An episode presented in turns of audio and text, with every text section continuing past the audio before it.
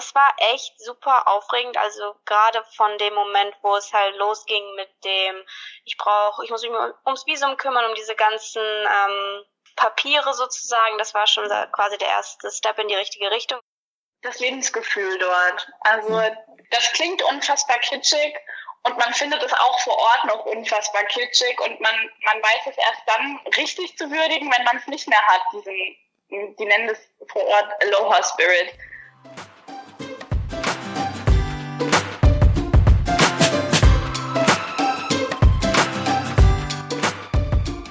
Willkommen bei Abenteuer Auslandsstudium, dem Podcast von IEC.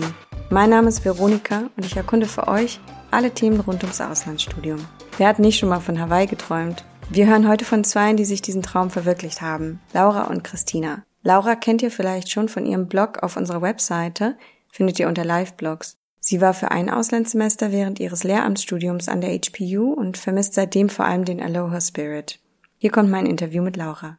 Was fällt dir denn als erstes ein, wenn du an dein Auslandssemester an der HPU in Hawaii zurückdenkst?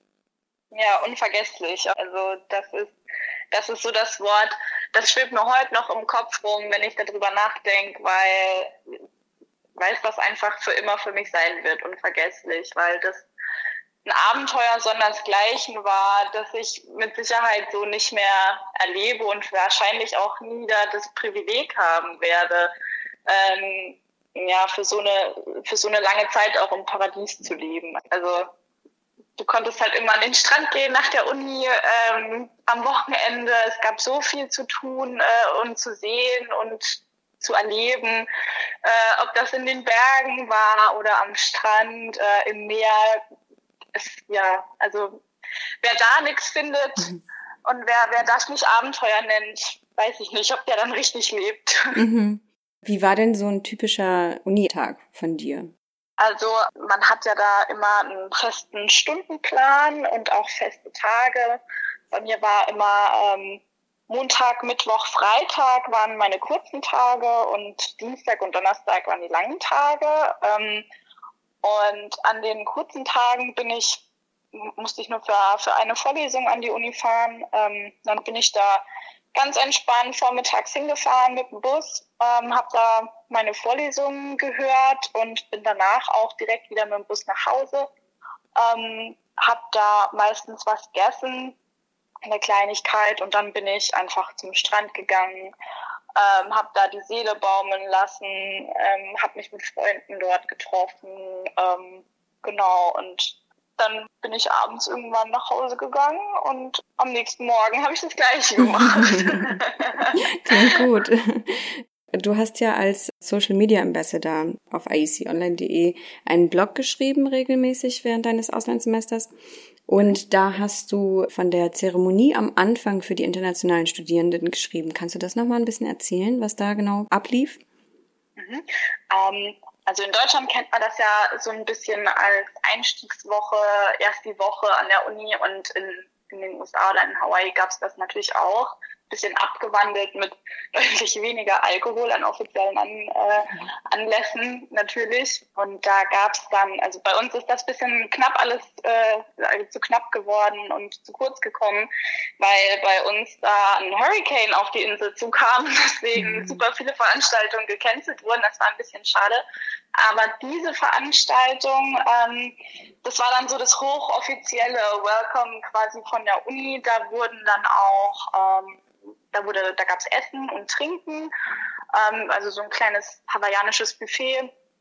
Ähm, man wurde in Gruppen eingeteilt und hat dann so eine Campusführung gekriegt, ähm, also über den Downtown Campus und hat dort ähm, ja so ein bisschen Socializing gemacht mit anderen Studierenden von überall aus der Welt und äh, da waren dann auch eben die ganzen ähm, Uniclubs und ja Activity, Activity Boards, die es da so gab haben sich vorgestellt, konnte man sich auch direkt schon irgendwie engagieren und einschreiben. Und dann war dann am Ende, als es dunkel wurde ähm, und dann die Sonne so schön hinterm Hafen untergegangen ist, ähm, gab es für ihn eine Kerze. Und dann kam der, ähm, der, der Direktor von der Uni ähm, und hat eine Rede gehalten, also eine, eine, ganz kurze Rede, nicht so in Deutschland so spießig, wie man das kennt. Und dann hat man so einen Schwur irgendwie aufgesagt. Also das war dann wirklich so ein, so ein Pledge. Da hatte dann jeder ähm, diese Kerze in der Hand und man hat sich eingeschworen quasi auf das, was kam. Und das war ein super schönes Erlebnis. Also das war schon, das kannte ich so nicht aus Deutschland. Wie gesagt, bei uns ist das alles meistens so total bürokratisch und ja, offiziell und spießig und langweilig und dort ist mhm. das halt alles so, ja, voll emotional und, äh, und schön gemacht und das war, das war echt super, ein super Start in die Uni auch. Mhm. Wie war das Studentenleben vor Ort? Wie hast du gefeiert? Wie hast du Leute kennengelernt? Ja, das in der Uni waren auch, ich meine, für die Internationals sind ja nicht alle Kurse offen. Deswegen ähm, sind die schon ja, recht oft zusammen in den gleichen Kursen. Ich hatte einen Kurs, wo ich mit keinem Deutschsprachigen drin war. Das war aber auch die absolute Ausnahme, mhm. äh, weil ich halt keinen keinen Wirtschaftsstudiengang hatte oder Engineering, sondern weil ich da halt eher im sozialen Bereich unterwegs war. Das war auch nicht so die Regel.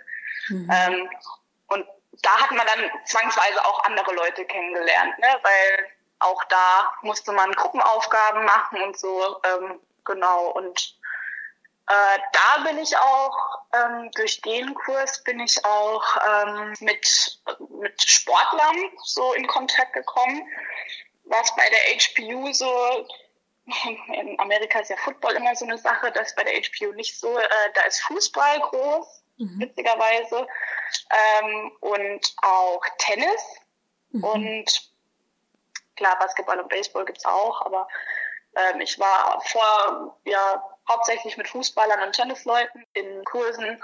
Da habe ich auch so ein, zwei Fußballer kennengelernt und die haben natürlich dann auch dicke Partys geschmissen und da war dann so irgendwie the more the merrier, da konnte einfach jeder kommen, der Bock hatte. So mhm. richtig, wie man das witzigerweise aus so amerikanischen Filmen auch kennt, mhm. waren die dann auch mit Red Cups und äh, ja, irgendwann kamen dann die Cops und dann sind die ganzen unter 21-Jährigen geflüchtet ganz mhm. schnell. Mhm. Vorstellt, so war es dann auch, witzigerweise. Mhm. Genau. Aber wir waren auch oft in, einfach in Clubs in der, in der Stadt unterwegs. Da gab es auch ähm, gute Auswahl eigentlich und auch tolle Bars mit ja, mexikanischer Musik unter freiem Himmel. Das war natürlich auch, auch mhm. cool. Was war denn dein tollstes Naturerlebnis in Hawaii? Oh, da gibt's viele. Da kann ich, kann ich mich schwer entscheiden es ist halt auch, die Natur dort ist einfach so vielseitig. Man hat halt diese unfassbar atemberaubende Landschaft rein bloß fürs Auge, ähm, also diese, diese ja, Gebirgsketten, dieses Faltengebirge, das man da hat, mit dem Dschungel drin. Ähm, das war super. Und dann da gehst, gehst du da hiken und, und laufst irgendwie auf den Berg hoch und, und schaust und fühlst dich so wie bei, weiß ich nicht, Flug der Karibik. So, mhm. du hast einen Ausblick über Dschungel, über Ozean, über weiße Sandstrände. Auf der anderen Seite hast du Stadt. Das ist ähm, ja alleine für den Ausblick dort lohnt sich mhm. lohnt sich der Flug und dann geht man ans Wasser und man kann mit Delfinen schwimmen, man mhm. kann Meeresschildkröten sehen. Das ist mhm. ja das ist traumhaft und am, am, am Ende des Tages gibt es noch einen kleinen Regenschauer und dann hast du noch den wunderschönsten Regenbogen, den die Welt je gesehen hat, auch noch über dir hängen. Also scheißegal, wie das Wetter ist, es ist mhm. immer, es ist immer großartig. Also Natur pur, wirklich. In deinem Blog hast du ja auch ein paar Strände genannt. Was war denn dein Lieblingsstrand? Ja, das Lanikai Beach. Ähm, mhm. Lanikai Beach ist insofern wunderschön, weil das ist das, was die Leute im Kopf haben, wenn sie an Hawaii denken, nämlich weißer, feiner Sandstrand und türkisfarbenes Meer und ähm, zur Optik noch im Hintergrund Palmen. Mhm. Äh, das ist, also das ist schon, schon der schönste von allen. Der ist auch sauber und alles. Äh, und da gibt's auch jetzt keine Promenade irgendwie, äh, wo, wo sich so irgendwie Touristenbuden aneinander rein. Das gibt's halt eh mhm. wenig, außer in Waikiki und äh, genau das, das ist schon der schönste, würde ich sagen. Was war dein unvergesslichstes Erlebnis während deines Semesters? Fallschirmsprung. Uh. Ja, okay. das habe ich mir von Anfang an vorgenommen. Das wollte ich unbedingt machen. Dafür habe ich übrigens auch äh, den zweiten Teil eures Stipendiums genutzt. Sehr gut. ähm, genau, weil ich habe ich habe mir von vornherein geschworen, wenn ich da hingehe, dann schaue ich alles an und da überwinde ich all, also viele meiner meiner Grenzen innerhalb meiner Kom Komfortzone. Da wollte ich unbedingt rauskommen und habe dann gesagt, wenn ich dann alles gesehen und alles beobachtet habe, dann möchte ich es mir noch von oben anschauen. Und mhm. dadurch, dass ich bei Ankunft und auch bei Abflug immer nachts geflogen bin, ähm, musste ich das dann halt mal tagsüber machen und aus dem Flugzeug ausspringen. Mhm. Und das war, das war super geil. Also, uh, das, ich habe das dann mit, mit Video gemacht, also da ist dann jemand mit rausgesprungen, der das gefilmt hat und ich bereue das keinen Tag. Mhm. Ich, ich habe mir das so oft auch angeguckt noch mhm. danach, mhm. weil das einfach das oberkrasse Erlebnis war. Also das ist schon, schon übel cool gewesen, ja. Ja, wie hat sich das angefühlt? Total irre total irre. ich weiß das noch, ich bin da alleine hin, weil bei uns aus der Gruppe haben das die meisten schon so am Anfang oder in der Mitte gemacht und ich wollte es ja aber unbedingt am Ende machen. Dann war das schon so irre, weil du kommst dann da an und dann unterschreibst du und wischst, dass deine Eltern äh, keine Ansprüche stellen können, wenn du stirbst. Ja, das ist schon, äh, das war schon irre und ich habe das mittags gemacht. Ähm, und meine Mama ist in Deutschland wach geblieben, hm. bis ich mich wieder melde. Mhm. Sie hat dann immer gesagt, melde dich, wenn du wieder unten bist. Sag ich, ja, klar, mache ich. Ich konnte nicht schlafen und äh, da habe ich ihr das erstmal gesagt, habe sie gesagt, okay, wenn was passiert, Mama, ich habe jetzt was unterschrieben, ne? Sag ja, gut, dass du mir Bescheid sagst. Sag ich, hm.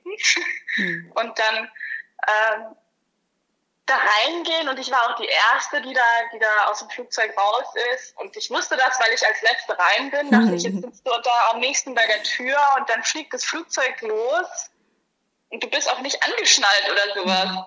Du hängst halt an deinem Buddy dran und die Tür bleibt halt offen. So nach dem Motto, guckt euch mal äh, um, wie schön es hier ist und so. Und dann fragt irgendwann jemand, oh, zieht's euch, sollen wir zumachen? Ach nö, okay, dann lassen wir noch auf. Und die sitzen da und lassen so die Füße baumeln. Und ich habe gedacht, das ist alles so surreal hier, mhm. das, das kann nicht wahr sein. Also das geht ja nicht, dass Leute so irre sind und sich einfach aus dem Flugzeug stürzen. Mhm. So, was machst du hier eigentlich? Und Angst war das echt, das war nur so, ja, komisch irgendwie. Einfach, einfach komisch, weil man wusste ja, was man gleich tun wird. Und man wusste ja, dass man sich selber dafür entschieden hat, das zu tun.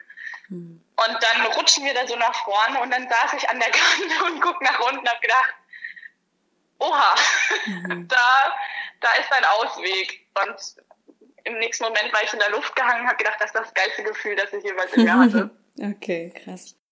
Was vermisst du denn am meisten? Das Lebensgefühl dort. Also mhm. das klingt unfassbar kitschig und man findet es auch vor Ort noch unfassbar kitschig und man, man weiß es erst dann richtig zu würdigen, wenn man es nicht mehr hat, diesen, die nennen es vor Ort Aloha Spirit. Mhm. Und das ist ja so ein Lebensgefühl von, von ja, Liebe und Geborgenheit zueinander und Achtsamkeit und das ist so ja die, die vollumfängliche Liebe quasi in jeder in jeder Hinsicht. Und die Leute leben das dort und da mault sich niemand an, wenn man ineinander reinrempelt, dann ist das so, oh Gott, Entschuldigung, soll ich dich noch auf ein Bier einladen nach dem Motto und ähm, alles ist unfassbar entschleunigt dort. Und das ist, das geht dir als Deutscher am Anfang schon richtig doll auf den Keks. Wenn die Lady an der Kasse im, im Supermarkt dann äh, deine Habseligkeiten einpackt und du denkst, mein Gott, soll ich dir helfen, dann geht's schneller. Weil man halt irgendwie den Aldi-Speed aus Deutschland gewohnt ist und ähm, dann kommt so jemand und das ist nervig am Anfang, weil die Leute auch in der Stadt so schleichend durch die Gegend gehen, aber die genießen einfach gerade das Leben so. Die denken sich, wofür soll ich Stress machen? Morgen kann es vorbei sein, dann kann ich mir als auch meine Zeit nehmen, die ich brauche. Und ich habe das gemerkt in dem Moment, als ich in Deutschland äh, in Frankfurt am Flughafen ausgestiegen bin und die Leute angefangen haben zu rennen. So. Und ich dachte, um Gottes Willen, was haben die denn alle, alle das hier so eilig? Ähm, und da habe ich dann schon so gemerkt, das ist ein Lebensgefühl, das haben die dort richtig verinnerlicht. Mhm. Also da bin ich ein bisschen neidisch drauf und äh, auch traurig, dass ich das hier nicht haben kann. weil man super schnell wieder in alte Muster fällt, obwohl man sich dann für einen kurzen Moment vornimmt, ähm, behalte das bei, so das Stressfreie, aber das funktioniert leider nicht, wenn die Leute um dich rum nicht so drauf sind. Hm. Was sind denn deine Tipps für Studierende, die jetzt mit dem Gedanken spielen, an die HPU zu gehen? Macht euch gut Gedanken darüber, wie ihr das mit dem Budget macht. Man stellt sich das schwieriger vor, als dass es am Ende ist. Also es gibt schon viele, viele Möglichkeiten, man muss die nur nutzen, wie zum Beispiel ähm, das IEC-Stipendium. Oftmals, so ging es mir am Anfang auch, denkt man, okay, ah ja, so ein kleines Stipendium ähm, von der und der Organisation oder so, was bringt mir das denn? Ja, Kleinvieh macht auch Mist. Also ähm, das ist, das ist die eine Empfehlung.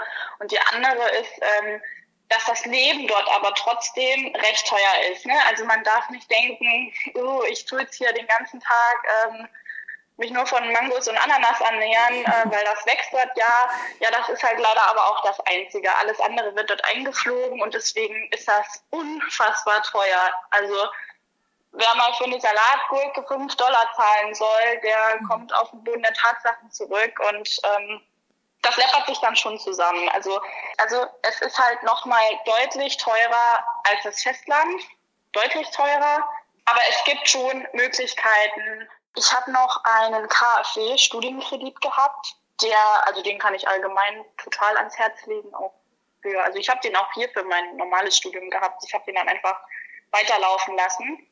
Ähm, das geht, solange man in der deutschen Uni eingeschrieben bleibt. Und dann habe ich ähm, vorher halt auch super viel gespart. Ich habe vorher halt super viel gearbeitet äh, und das dann gespart, das Geld, um es zu verwenden dann fürs Auslandssemester. Und dann habe ich noch, ähm, bei meiner Uni gab es das Promus-Stipendium noch. Genau, einfach auf alles bewerben, was es irgendwie gibt, was, was im Bereich des Möglichen ist. Ich meine, es gibt ja auch Stipendien für, für Frauen, Stipendien für Sportler, Stipendien also überhaupt, wenn man Sportler ist, wenn man Tennis gut spielen kann oder Fußball oder sonst irgendwas, dann da super viele Deutsche, die da eigentlich nur ein Auslandssemester machen wollten über den Sport und die im Endeffekt dann das ganze Studium mit einem Stipendium finanziert dort bekommen haben. Also mhm. über den Sport ist es auch immer eine gute Gelegenheit, um da was zu reißen. Weil die kriegen richtig, richtig gute Stipendien dort, die Sportler. Ja, super. Dankeschön für das Gespräch, Laura. Gerne, kein Problem. Und alles Gute dir. Danke gleichfalls. Dankeschön. Tschüss. Ciao.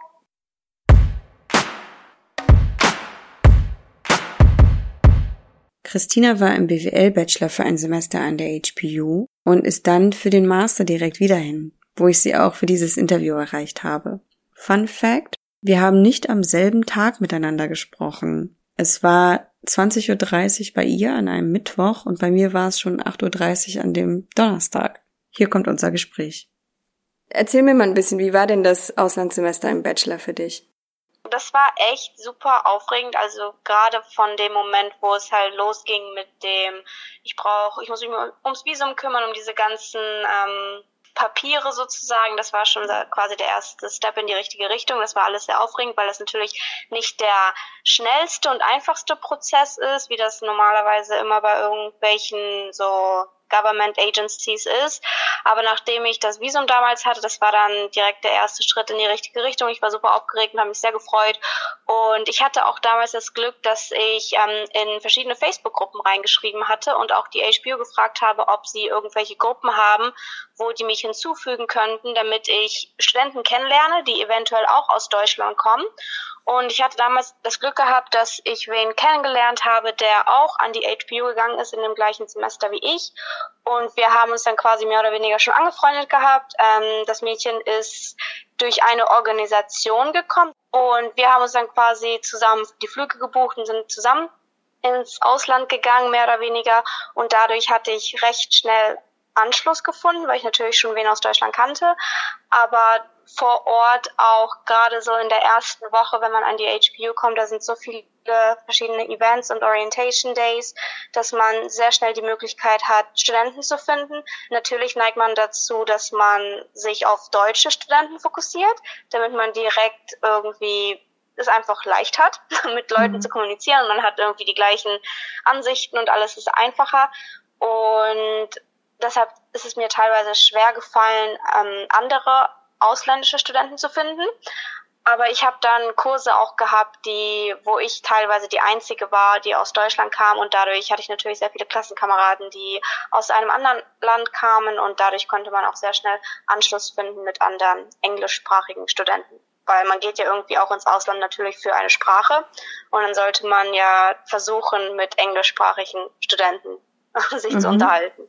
Welche Kurse hattest du denn? Ähm, ich hatte, äh, ich bin quasi mit einem Business-Schwerpunkt hergekommen, daher musste ich 50% Business machen und 50% frei wählen.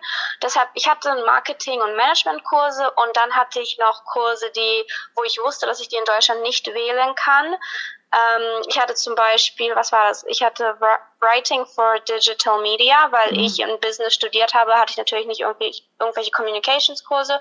Und das war für mich dann ganz interessant, was Neues herauszufinden. Und ich hatte auch Crime Scene Investigation. Mhm. Das weiß ich, dass man das in Deutschland auch nicht einfach so irgendwie machen kann. Und deshalb war es mir wichtig bei der Kurs, weil dass ich irgendwas wähle, was ich nicht in meinem Studium habe. Und deshalb habe ich diesen Kurs gewählt, aber ich hatte auch Freunde, die haben Hawaii-spezifische Kurse gewählt. Die, ich hatte zwei Mädels, die haben Hula Dance tatsächlich gemacht. Es gibt tatsächlich Credits an der HBU für Hula Dance Kurse oder Kurse über die History, Culture und auch generell die Hawaiian Language. Dazu gibt es auch Kurse. Also es ist wirklich sehr, ähm, es wird auch darauf geachtet, dass man irgendwie die Kultur und einfach Hawaii als Ganzes den Studenten mit auf den Weg weiterhin gibt und dass es irgendwie nicht verloren geht. Und dann hast du direkt deinen Master angeschlossen an dein Auslandssemester im Bachelor oder wie ging das dann für dich weiter? Ähm, ja, mehr oder weniger war das tatsächlich so. Also ich bin ja im August 2017 im Bachelor-Auslandssemester an die HPU gekommen und nachdem mein Semester zu Ende war, also die Semesterdaten waren August bis Dezember, habe ich schon überlegt, dass ich ein Master, ich wollte sowieso einen Master machen. Und äh, mir hat das an der Uni so gut gefallen, dass ich dachte, okay, ich könnte mich ja hier mal informieren, wie das ablaufen würde, wenn ich mich für einen Master entscheide. Und dann habe ich tatsächlich angefangen, mit den ganzen Dozenten zu reden, habe schon gefragt, was die alles von mir bräuchten, weil ich natürlich auch schon vor Ort war, habe ich mir die ganzen Recommendation Letters geholt, damit ich mich einfach da direkt vor Ort ähm, mit dem Dozenten darüber besprechen kann. Und dann bin ich nach Deutschland gekommen im Januar und habe im Februar meine Masterbewerbung abgeschickt und bin dann quasi im August wieder an die HBO gekommen und bin seitdem immer noch hier. Nochmal zum Studium. Wie ist denn die Study Culture ja. an der HPU? Also das Verhältnis zwischen Lehrenden und Studierenden, die Atmosphäre und so weiter. Ähm, ja, zu dem Thema kann ich sagen, dass wenn man jetzt erstmal darüber nachdenkt, so das Unileben an sich, ähm, die HBU ist ja eine, eine private Uni und es gibt sehr viele verschiedene Aktivitäten, die man machen kann. Und ähm, es gibt auch, also was ich sagen muss, wirklich an der HPU ist im Vergleich, wenn man jetzt von einer deutschen Uni kommt, das Level und Niveau der Anforderungen, sage ich mal, ist leichter, ähm, aber es ist sehr viel, was man machen muss. Ähm, man hat sehr viel ähm, Hausarbeiten, man hat sehr viele Präsentationen, man hat sehr viele Gruppenarbeiten, man hat ständig irgendwelche Quizzes, die teilweise wöchentlich abgefragt werden und dann hat man natürlich auch die Midterms und Finals. Aber das ist ganz anders. Das Studium an sich ist ganz anders aufgebaut, als man das in Deutschland gewohnt ist, wo man nur am Ende des Semesters die Prüfungsphase hat. Da sind sehr kleine Klassen. Ich glaube, das Maximale, wo man in der Klasse quasi zusammensitzt mit anderen, ich meine, sind 30, aber das ist auch relativ selten, dass man mit 30 anderen in der Klasse sitzt. Und der Vorteil dadurch ist natürlich auch, dass man sehr nah an dem Professor oder Dozenten dran ist ähm, weil man, der kennt dich natürlich dann persönlich. Also derjenige, der dich unterrichtet, der kennt dich persönlich, ähm, der weiß deine Stärken und Schwächen und der kann dich sozusagen immer erreichen. Also man hat wirklich auch die E-Mail-Adressen, die Telefonnummern von den Dozenten, wenn mal irgendwie Notfall ist, ähm, kann man immer Bescheid geben und es ist wirklich eine sehr familiäre Atmosphäre. Und äh, zwischen den Studierenden und wo kommen die eigentlich alle so her?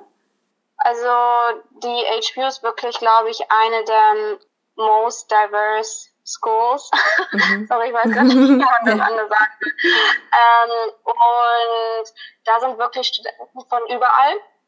Also es gibt nicht ein bestimmtes Land, was irgendwie extrem ist. Ähm, es ist wirklich von allen möglichen Ländern, alle möglichen Nationen. Ähm, es ist wirklich alles vertreten. Und wenn man dann im Unterricht sitzt, dann hat man natürlich ähm, teilweise mehr Amerikaner, das kann schon sein, aber die sind halt dann natürlich auch nicht alle von Hawaii. Das sind auch Leute, die auch vom Mainland jetzt zum Beispiel kommen. Und für die ist das auch alles neu. Und dann hast du aber natürlich auch Australier zum Beispiel mit dabei. Sehr viele asiatische Kulturen gibt es. Ähm, Europa ist auch teilweise sehr stark vertreten. Gerade Deutschland, Österreich, Schweiz würde ich sagen. Und Skandinavien ist auch sehr stark immer vertreten. Also das teilweise fühlt man sich schon irgendwie wie zu Hause, wenn man irgendwie einen Kurs wählt und da sind, weiß ich nicht, aus den 30 Leuten vielleicht 17 Leute kommen aus Norwegen und Deutschland. Und dann denkst du so, okay, ist ja eigentlich wie, als wäre ich zu Hause. Ähm, aber man hat schon auch echt die Möglichkeit, mit sehr vielen anderen Leuten sich zu ähm, auszutauschen, was ich wirklich sehr schätze an der HBO, weil normalerweise ist es ja nicht wirklich so, dass man in so einer, dass man in so vielen verschiedenen Kulturen das quasi das Erlebnis hat. Was sind denn die verschiedenen Wohnmöglichkeiten an der HPU und drumherum? Also du kannst ähm, on Campus wohnen. Wir haben am ähm, Aloha Tower, da gibt's so Waterfront Lofts heißen die. Ähm, das sind aber keine Einzelzimmer, das sind schon, ich glaube, mindestens zwei Bettzimmer und ich glaube, meiste, die höchste Zahl ist, glaube ich, fünf Leute. Ähm, das ist quasi das direkte On-Campus, da bist du wirklich mehr oder weniger auf dem Campus. Dann haben wir noch Hawaii Lower Campus. Das ist da, ähm, die HBU hat zwei Standorte sozusagen. Einmal ein Urban Campus, das ist ähm, Downtown, und dann einmal der Hawaii Lower Campus, das ist weiter in, den, in der Inselmitte, in den Bergen mehr oder weniger.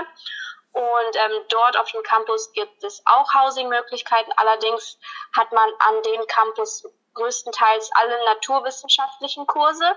Das heißt meistens, ähm, International Students haben meistens nicht dort Unterricht. Das heißt, wenn du dort leben würdest, müsstest du immer mit dem Shuttle hin und her fahren. Und das sind halt schon so 20 Minuten mindestens, je nach Verkehr natürlich auch. Und teilweise ist das natürlich auch echt anstrengend, da immer hin und her zu fahren, weil wir haben so kleine Shuttlebusse, das sind wirklich so Minivans, würde ich so sagen. Weiß ich nicht genau, wie viele Leute da reinpassen, vielleicht 20 oder so. Und wenn, da musst du immer anstehen. Und wenn du halt rauskommst aus dem Unterricht und zum Beispiel ähm, der Bus jetzt schon voll ist, weil vor dir 30 Leute stehen, dann verpasst du den, dann musst du auf den nächsten Bus warten. Und dann ist man natürlich immer so abhängig, wann man dann wirklich erst wieder nach Hause kommt.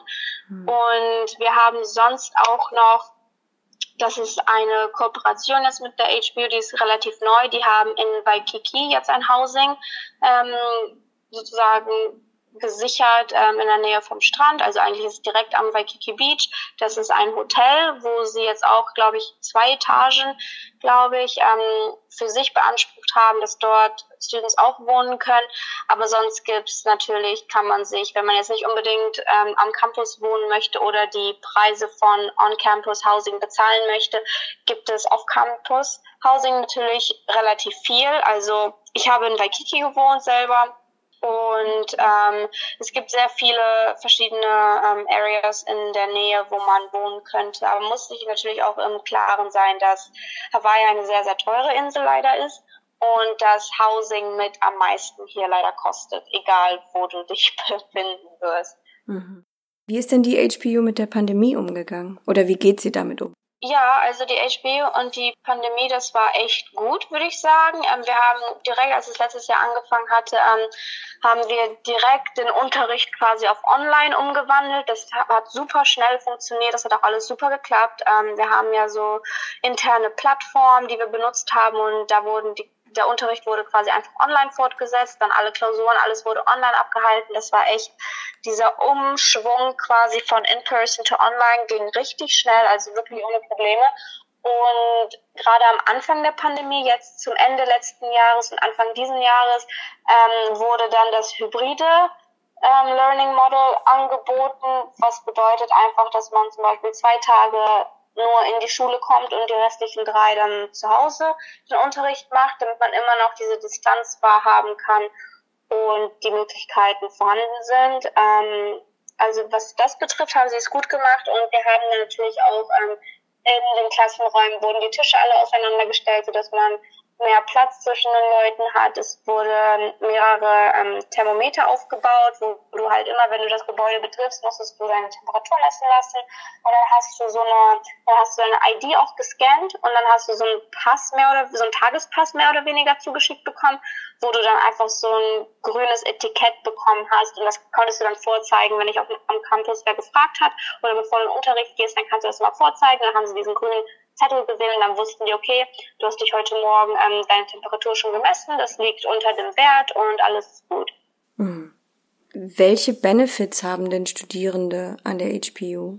Wenn es um Benefits geht, auf jeden Fall gibt es den Buspass. Das ist so eine Art Semesterticket, ähm, was hier für den Bus gültig ist. Ähm, das ist vergünstigt. Ich weiß jetzt nicht genau, wie viel das kostet, aber ich glaube irgendwie um die ich sage einfach mal pauschal unter 200 Dollar auf jeden Fall kostet das ähm, für das ganze Semester und damit kannst du den Bus benutzen, so viel du willst, was echt praktisch ist, weil man mit dem Bus alle Ecken der Insel erreichen kann. Also du brauchst an sich kein Auto, wenn du irgendwie Ausflüge machen willst, wenn du irgendwo hinkommst, weil du wirklich mit dem Bus gibst Verbindung überall hin, du kommst überall hin. Es dauert natürlich alles sehr lange, ähm, aber du kommst von A nach B. Dann haben wir noch auf der Website, ist das auch relativ neu jetzt von der HBU, es gibt vergünstigte Hotelraten.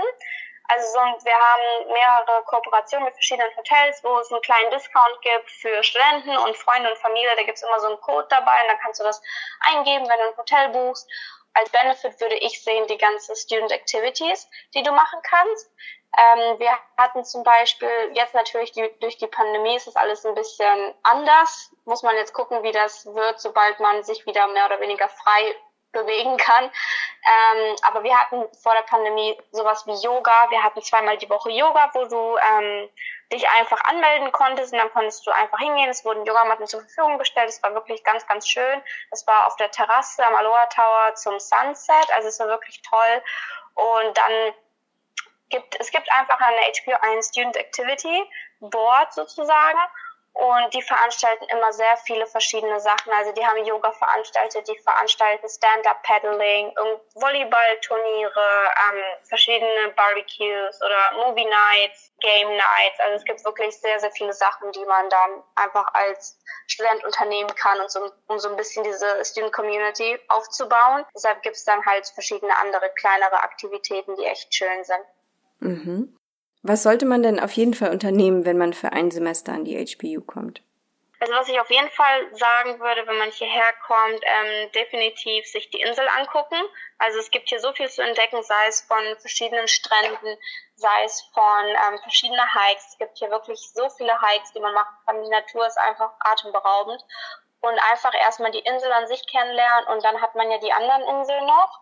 Und viele machen dann auch Inselhopping, dass du dann immer die anderen Inseln dir anschauen kannst, sodass man quasi, wenn man hier wegkommt, dass man wirklich sagen kann, okay, ich habe die Hawaii-Inselkette mir angeschaut.